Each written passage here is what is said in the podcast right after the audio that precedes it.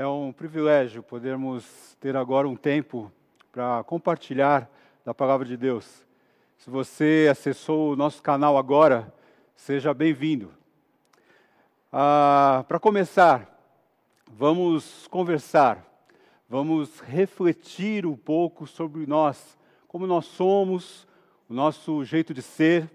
Por isso, peço que você se ajeite aí na cadeira, no sofá, afaste um pouco a mesinha da frente para que nós possamos conversar.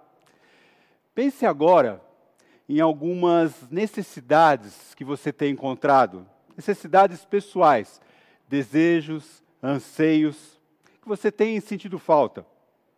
Talvez aí você ah, roda em família, ah, talvez até mesmo sozinho, você possa estar pensando: hum, Estou sentindo falta de cuidar mais de mim fisicamente.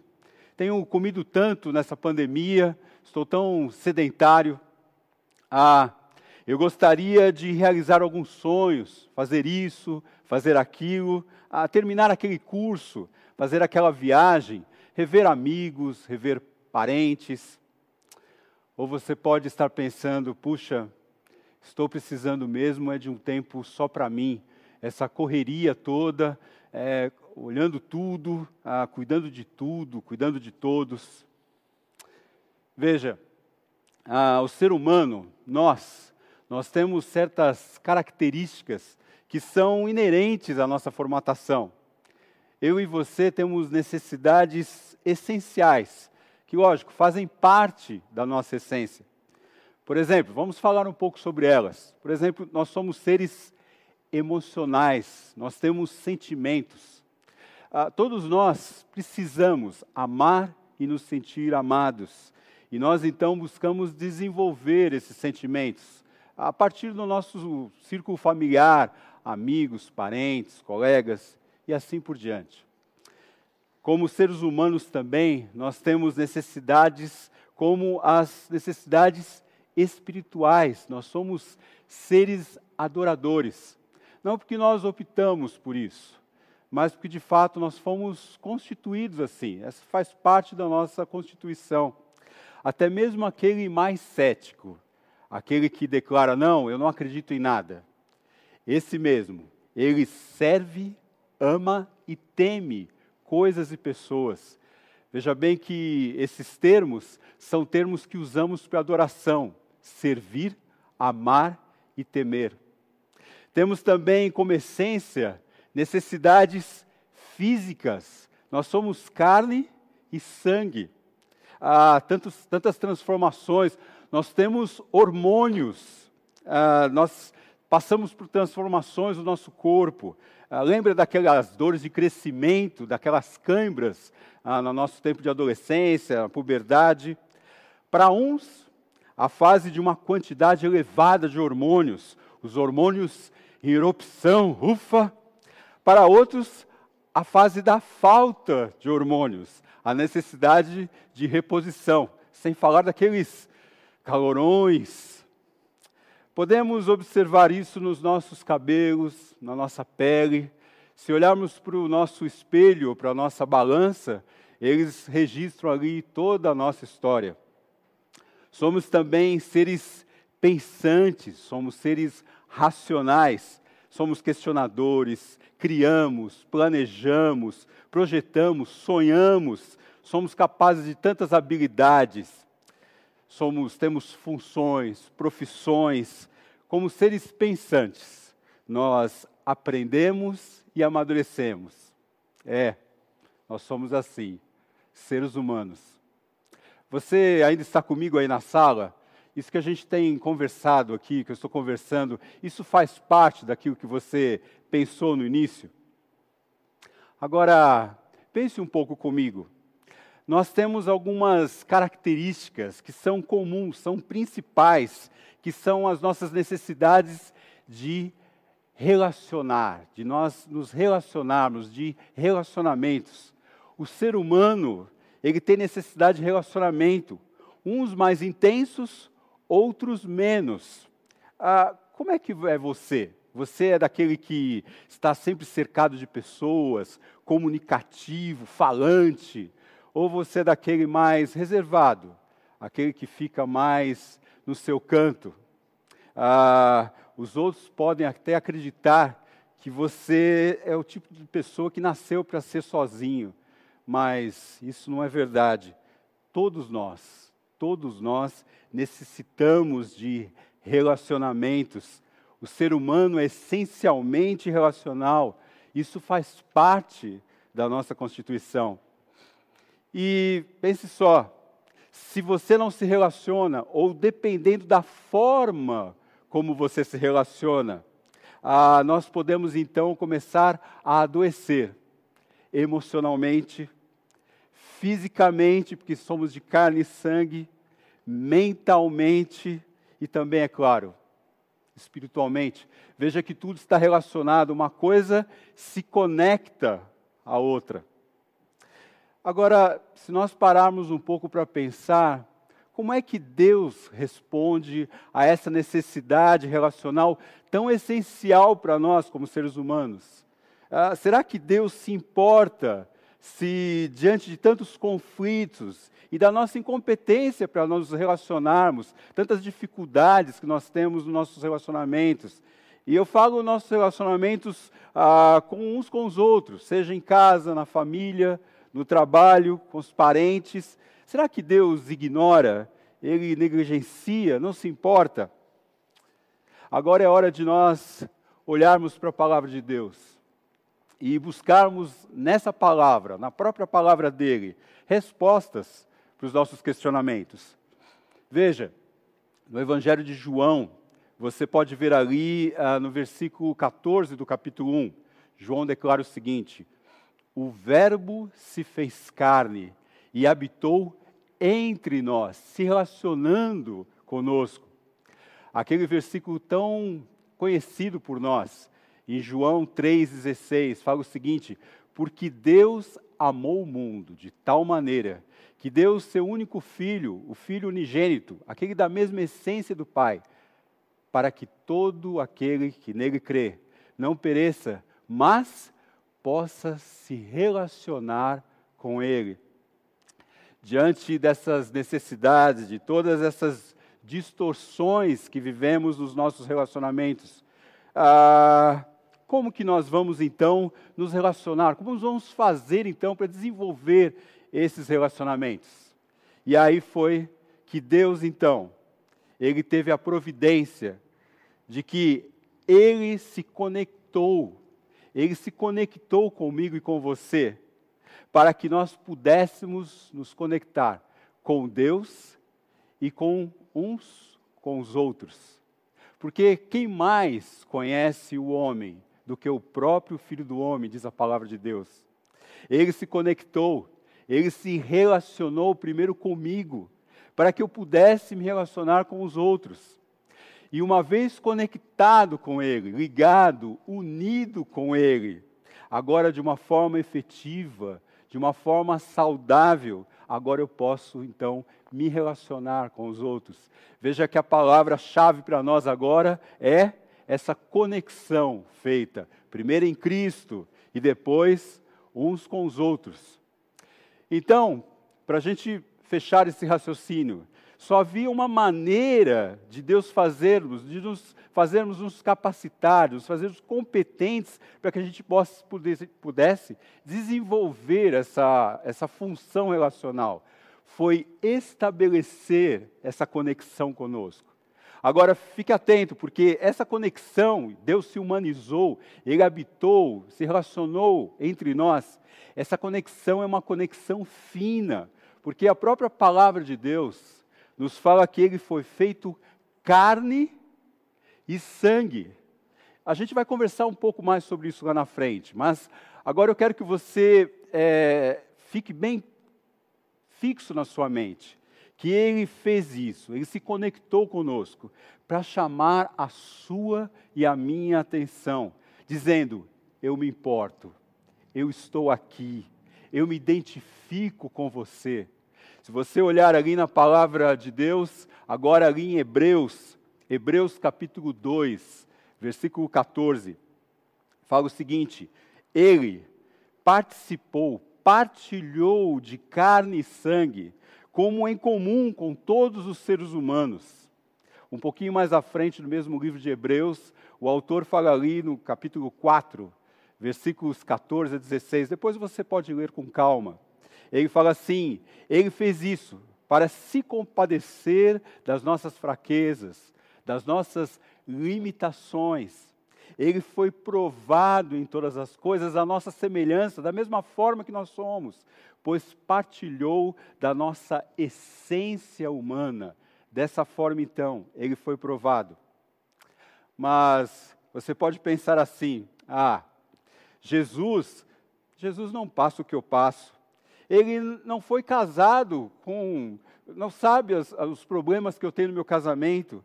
Ah, ele não, ele não partilhou da mesma vida agitada que eu tenho hoje. Você pode pensar assim: ah, se ele tivesse uma sogra como eu tenho, a gente brinca um pouco, mas preste atenção.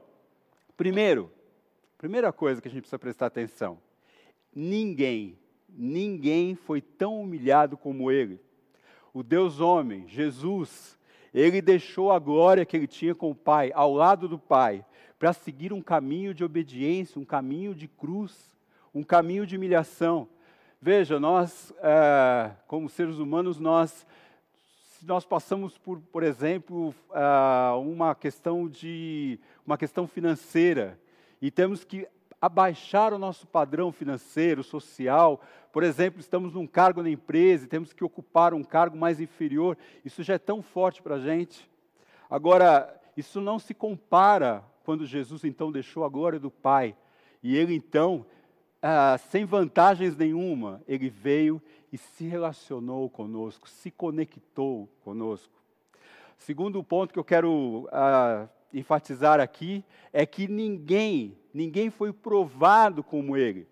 O ser humano, nós, nós temos algumas limitações como humanos, ou seja, nós temos pecado, nós, assim que somos provados, nós já esmorecemos, nós já pecamos, mas Jesus, aquele que é 100% Deus e 100% homem, 100% essência do homem, mas também 100% da essência de Deus, ele não peca. Isso quer dizer o quê?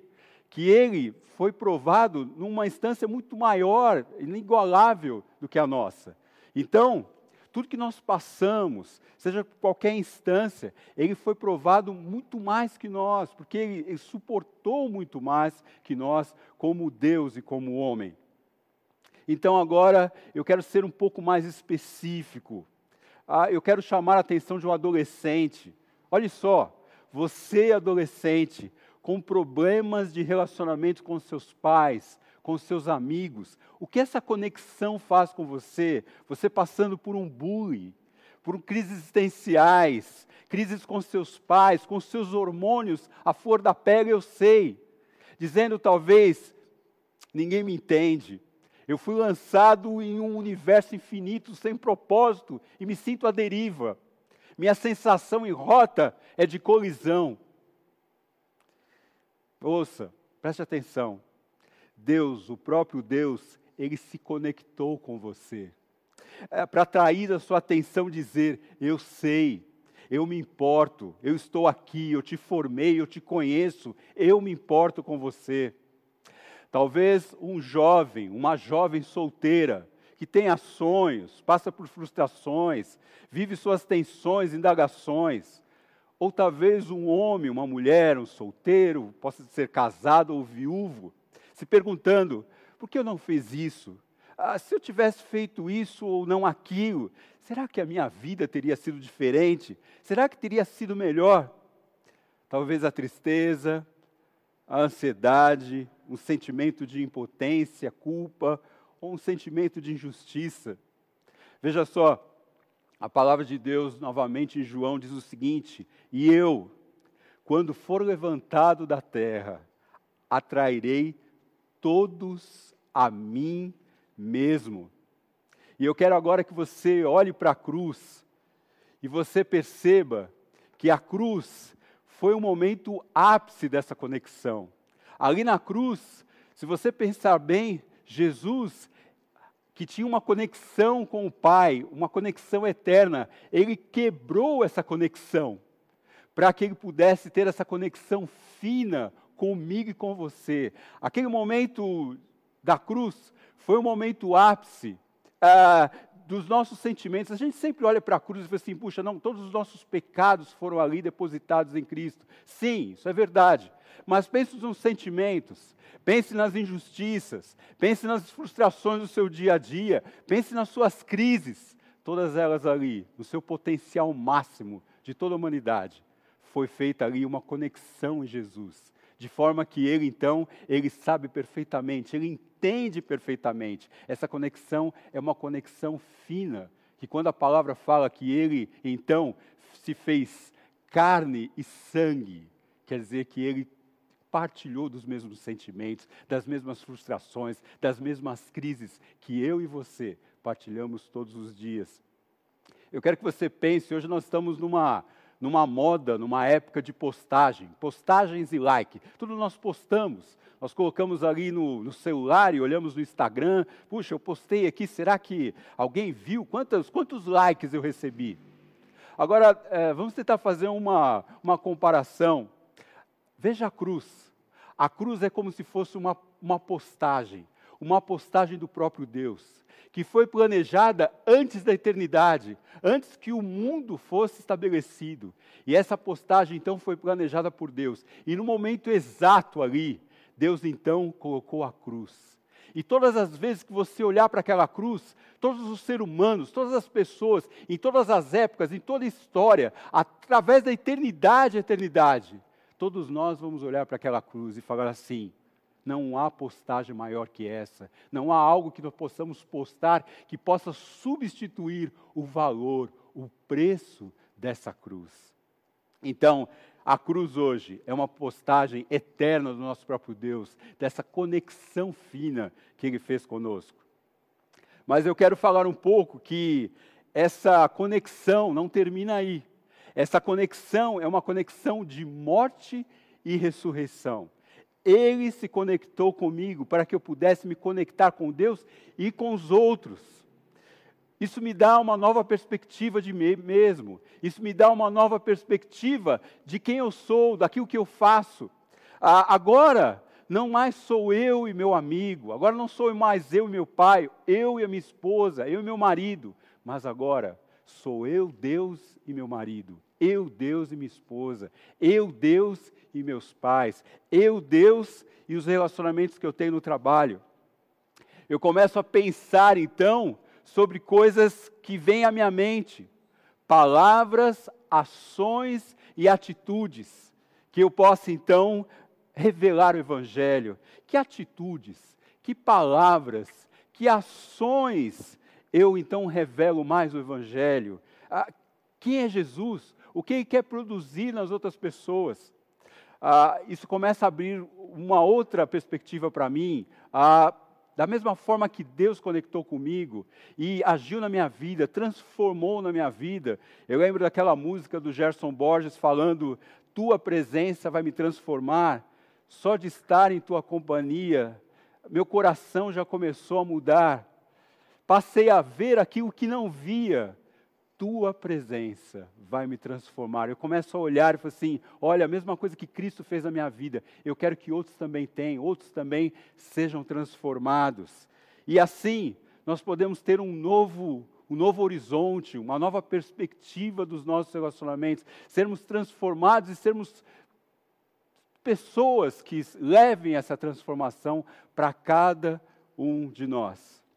E se você pensar agora nessa morte e ressurreição, nessa conexão fina que Deus fez conosco, se você pensar nas nossas necessidades emocionais, quando Jesus veio e fez essa conexão, Ele nos deu uma igreja, Ele nos deu mais que uma igreja, não um prédio, mas Ele nos deu, nos integrou uma família.